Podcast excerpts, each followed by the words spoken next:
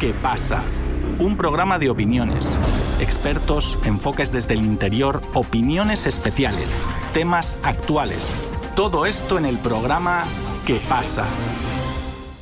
Hola, bienvenidos. Les habla Javier Benítez. Vamos a hablar hoy sobre temas que están vinculados con Ucrania y con sus socios que le están aportando con armas y también con dinero. Y para hablar sobre ello estoy junto al analista internacional Iñaki Gil de San Vicente. Iñaki, bienvenido a Radio Sputnik. ¿Cómo está? Muy bien, gracias.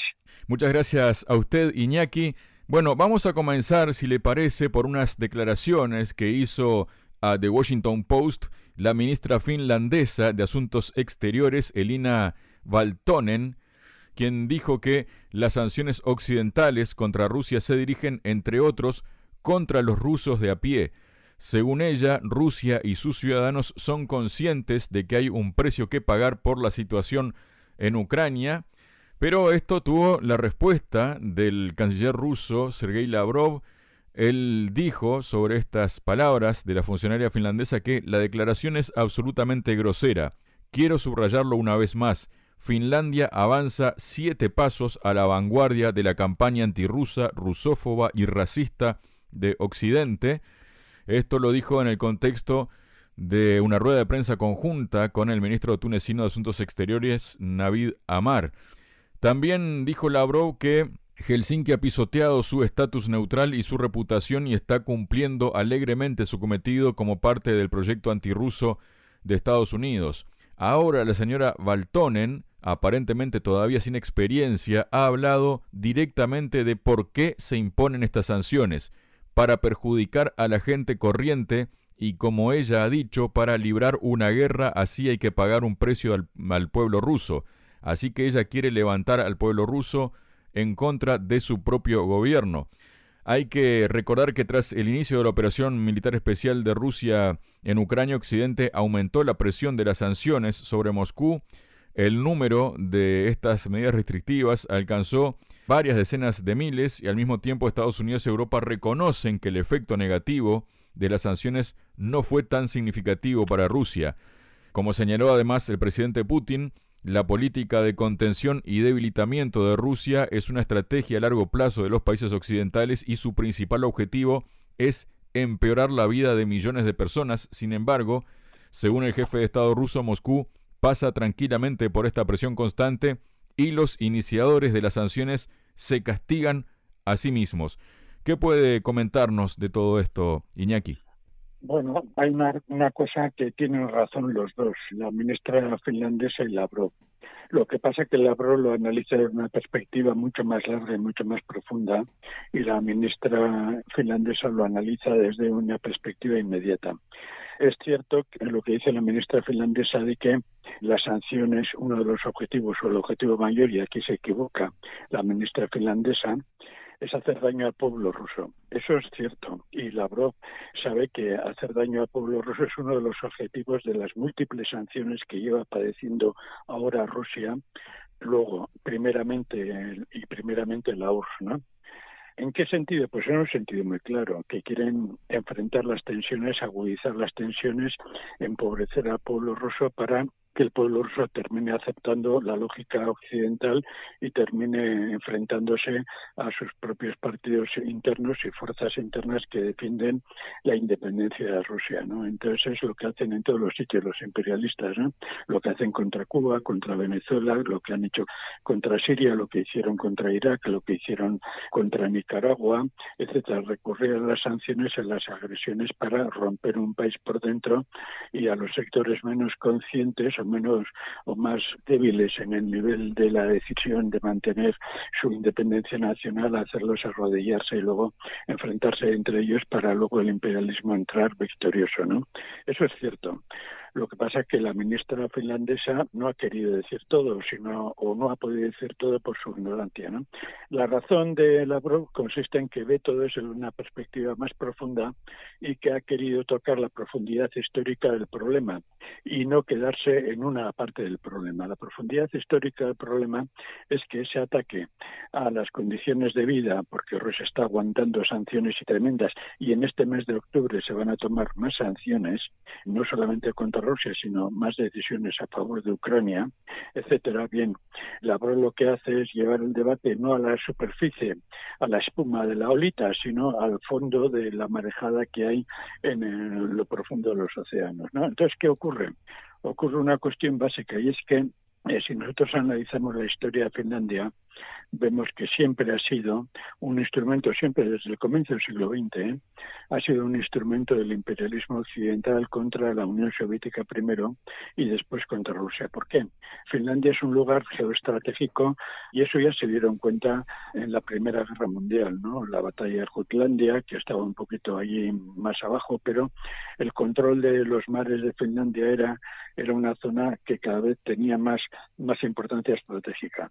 Cuando se hundió Alemania y estalló la, la revolución bolchevique, el ejército bolchevique, el ejército ruso dio la independencia a Finlandia, ¿no? Y los soldados bolcheviques, los soldados rusos, se posicionaron a favor de lo que se llamó Helsinki la Roja, ¿no? Que era una enorme potencia popular que exigía una independencia democrática, que exigía un país democrático y que quería enfrentarse contra la burguesía finesa, que era una burguesía que apoyaba, digamos, una concepción del mundo muy derechista y que estaba de acuerdo con el imperio alemán derrotado, etcétera, ¿no? La independencia la ganó en un primer momento Finlandia la Roja, ¿no? El Helsinki la Roja. Pero ahí intervino el ejército alemán con el apoyo del ejército aliado, con el apoyo británico, etcétera, y barrieron, barrieron, impusieron una Finlandia muy fascista que luego demostró ser fascista, ¿no? Que apoyó a la invasión alemana, a la Unión Soviética, etcétera. A partir de ahí, Finlandia siempre ha sido un país mimado, mimado por la OTAN, mimado por Occidente, en el sentido de que sabían que Finlandia era una pieza clave. Pero Finlandia cuidaba mucho la relación con la URSS porque sabía que no tenía recursos militares, ¿no? Para enfrentarse a la URSS. Había sido derrotada, negoció con la URSS en 1944-45 y a partir de ahí ha mantenido, siendo un régimen bastante de derechas, ha mantenido, digamos, un statu quo frío, ¿no? Y siendo un régimen de derechas ha tenido que reconocer derechos sociales, derechos sindicales, etcétera, ¿no? Bien, ha llegado un momento en que ya se han envalentonado porque la burguesía finlandesa ya lo que quiere es sencillamente constituirse en un pilar clave de la guerra del imperialismo occidental contra Eurasia. No solamente la burguesía finlandesa, sino también la burguesía sueca la burguesía sueca, ¿no? Y entre los dos constituir, y junto con el Báltico, pero al norte del Báltico, constituir una un valladar para la batalla que se va a avecinar ya sobre el control del océano Ártico, sobre el control de todo Siberia, bueno, la parte occidental de Siberia, el control de toda esa zona geoestratégica que está teniendo cada vez mucha mayor trascendencia militar y sobre todo económica, ¿no? Y Finlandia sabe que está Finlandia sabe que tiene la OTAN, que tiene Noruega, que tiene Suecia, que tiene el mar Báltico, aunque esté Suecia de por medio, pero reconoce toda esa función clave, ¿no?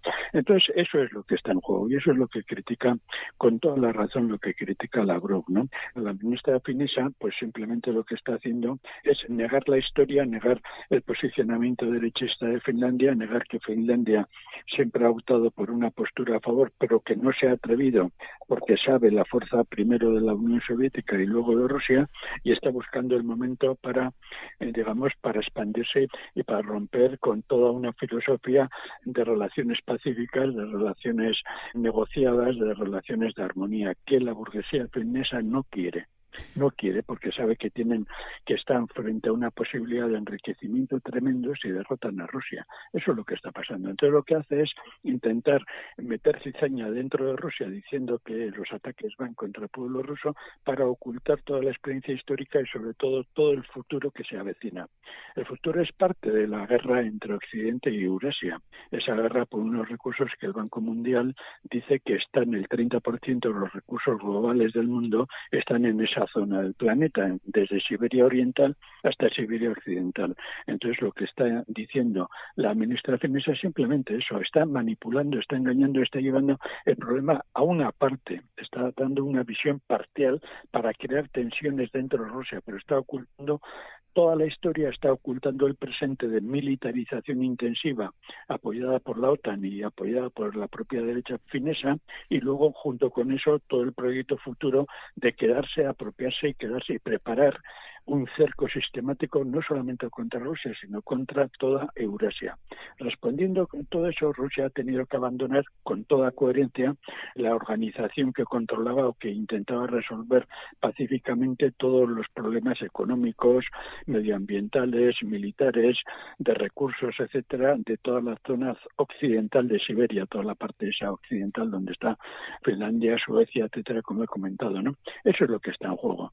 Entonces, claro, cuando unos políticos de nula calidad, de nula capacidad, como son todos los políticos occidentales, por razones que no podemos explicar ahora, son puestos como portavoces de la OTAN, portavoces de las grandes transnacionales, de las grandes corporaciones, de las grandes empresas de liquidación de la pesca, que ese sería otro análisis que habría que hacer, los recursos marítimos, eh, la pesca que hay en toda esa zona, etcétera, ¿quién se los va a quedar? Etcétera, ¿no? Pues estos portavoces de los grandes negocios que no tienen ni idea ni la historia ni los intereses geopolíticos y geoestratégicos, pues dicen lo que les dicen que tienen que decir. Pues claro, no se dan cuenta y concluyo que enfrente se encuentran con un Lavrov que a su vez refleja toda una conciencia histórica del pueblo ruso y que Lavrov no va a caer en esa trampa y la, Lavrov sabe dónde poner y dónde decir la verdad. La verdad está en el proceso histórico pasado, presente y futuro. Iñaki, a propósito de Finlandia, parece que las cosas no son tan sencillas como le podría haber parecido en un principio, pese a que la relación, como usted decía, que tiene Finlandia con la OTAN, en la práctica, aunque no fueran los papeles, la relación ya era bastante fuerte, ¿no? La cuestión es que la directora general de Política de Defensa del Ministerio de Defensa de Finlandia, Yane Kusela dijo que unirse a la OTAN es un negocio costoso y apoyar a Ucrania es un negocio costoso y eso no tiene fin a la vista. A esto le podemos sumar, por ejemplo, que previo a la 78 Asamblea General de Naciones Unidas, el presidente de Ucrania Volodymyr Zelensky lanzó una denuncia ante la Organización Mundial del Comercio por el tema de la importación de granos por parte de Europa, ¿no? Que hay países que se niegan porque está entrando, por un lado, esos granos a precio de dumping, está perjudicando a los agricultores, sobre todo de países como Polonia y Hungría, entre otros. Y la cuestión es que en la asamblea, Zelensky acusó a Polonia de falsa solidaridad y además se expresó por la decisión de Polonia y otros países de la región de mantener la prohibición del grano ucraniano. Por supuesto que esto recibió una respuesta de Polonia, ¿no? Inmediatamente declaró el primer ministro polaco Mateusz Morawiecki que Polonia dejaría de enviar armas a Kiev, ¿no? En medio de este distanciamiento que aparentemente es eh, difícil que vuelvan a encauzarse las relaciones entre ambos países de la manera en que estaban previamente a todo esto. Luego hubo un matiz. Piotr Müller, quien es portavoz del gobierno polaco, dijo en relación con las preguntas sobre la entrega de armas, dijo, me gustaría informarles de que Polonia solo ejecuta las entregas de municiones y armamentos previamente acordadas, incluidas las derivadas de contratos firmados con Ucrania.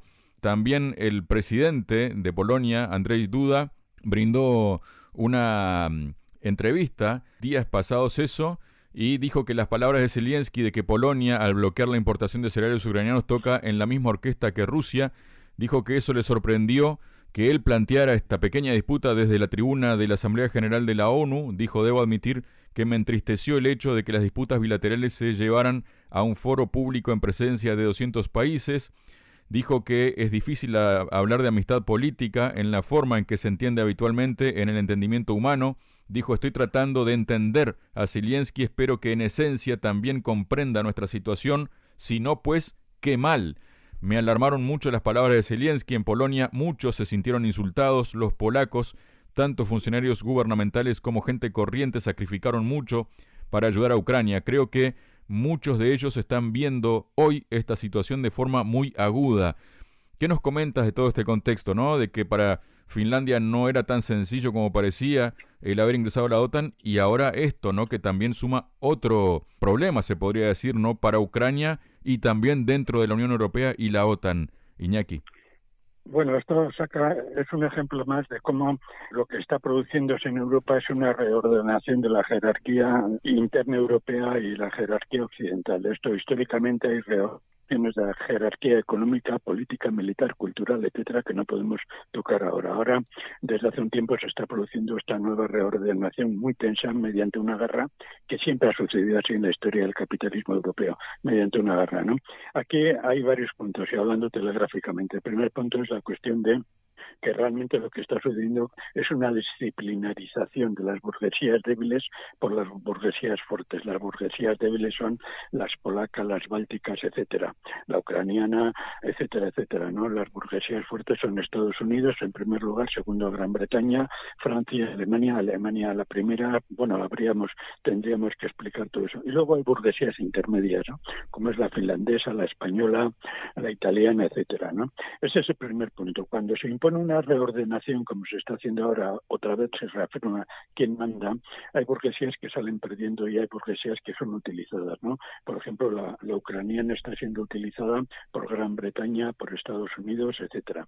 Entonces, ¿qué ocurre? Que en esa lógica los finlandeses se han dado cuenta que integrarse en la OTAN es una cosa que cuesta dinero, ¿no? Pero asumen la disciplina norteamericana, asumen la disciplina de la OTAN porque lo que quieren es quedarse con una tarta de todo el saqueo de Eurasia que eso lo hemos estado comentando antes.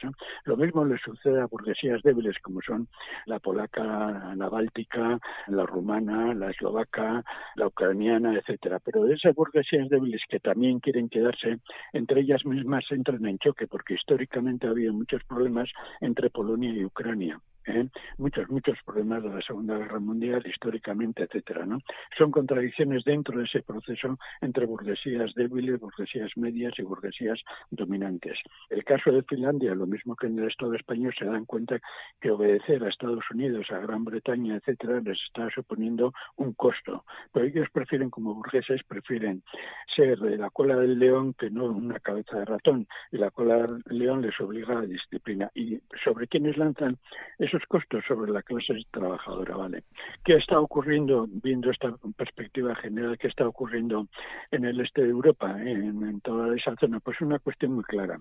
Como el, amo, que es Estados Unidos, luego es Alemania y también Gran Bretaña, es la, la Europa rica, como el amo está potenciando ahora a Ucrania, el amo está dando todo el poder a Ucrania, poder delegado, ¿no? Pero Ucrania se ha envalentonado y Ucrania cree que tiene el apoyo incondicional de las burguesías débiles, ¿no?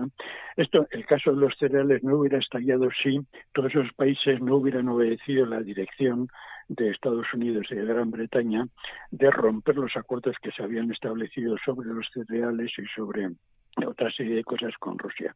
Unos acuerdos que eran, dentro del contexto, eran, permitían una serie de equilibrios, ¿no? Rompieron los cinco puntos negociados con Rusia. Eso se calla. La prensa no silencia esto, ¿no? Y lo que viene aquí es precisamente que Estados Unidos, Gran Bretaña, Alemania, Francia, etcétera, los que apenas producen cereales, obligaron a romper esos acuerdos firmados con Rusia hace unos meses, ¿no? Inmediatamente Rusia, lógicamente, cuando los cinco puntos fueron incumplidos descaradamente, como todas las cuestiones, Rusia tomó sus medidas, ¿no? Y entonces a partir de aquí empieza a venir el problema. El problema lo provocaron las burguesías ricas europeas. Las burguesías pobres europeas sufrieron ese problema. ¿Cuáles eran las condiciones cuando Ucrania vio que no podía sacar su producción de cereales por el mar Caspio, porque Rusia cerró el acuerdo en defensa lógica ante el incumplimiento ante el incumplimiento de la Europa capitalista, Europa occidental, de los acuerdos firmados, que no es la enésima vez que eso ocurre ante ese incumplimiento, ¿qué ocurrió? Pues que tuvieron que llegar unos acuerdos a todo correr entre la Europa pobre, Polonia, Chequia, Rumania, Hungría, etcétera, etcétera, para la cuestión de los cereales. ¿no? Entonces eh, se llegó a unos puntos entre ellos.